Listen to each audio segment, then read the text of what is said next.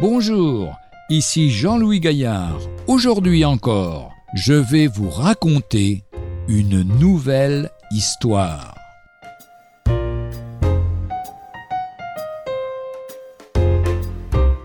Ce qui doit changer.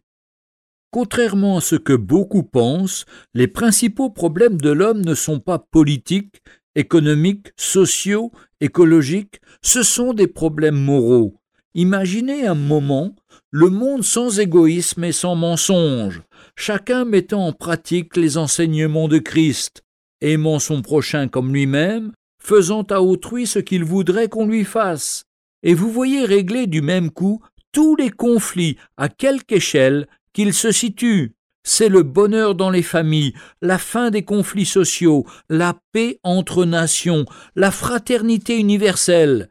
Oui, ce qui doit changer d'abord, ce ne sont pas les conditions de vie de l'homme, c'est l'homme lui-même, et le renouveau qui est à la base de tous les autres, c'est celui du cœur, pas seulement celui de votre voisin, de votre employeur, de votre conjoint, de vos enfants, mais le changement de votre cœur. Or, nous regrettons de vous ôter vos illusions, si vous en avez, mais c'est quelque chose d'impossible que de réformer fondamentalement sa propre nature l'homme est foncièrement pécheur, incapable aussi bien de s'améliorer que d'être amélioré.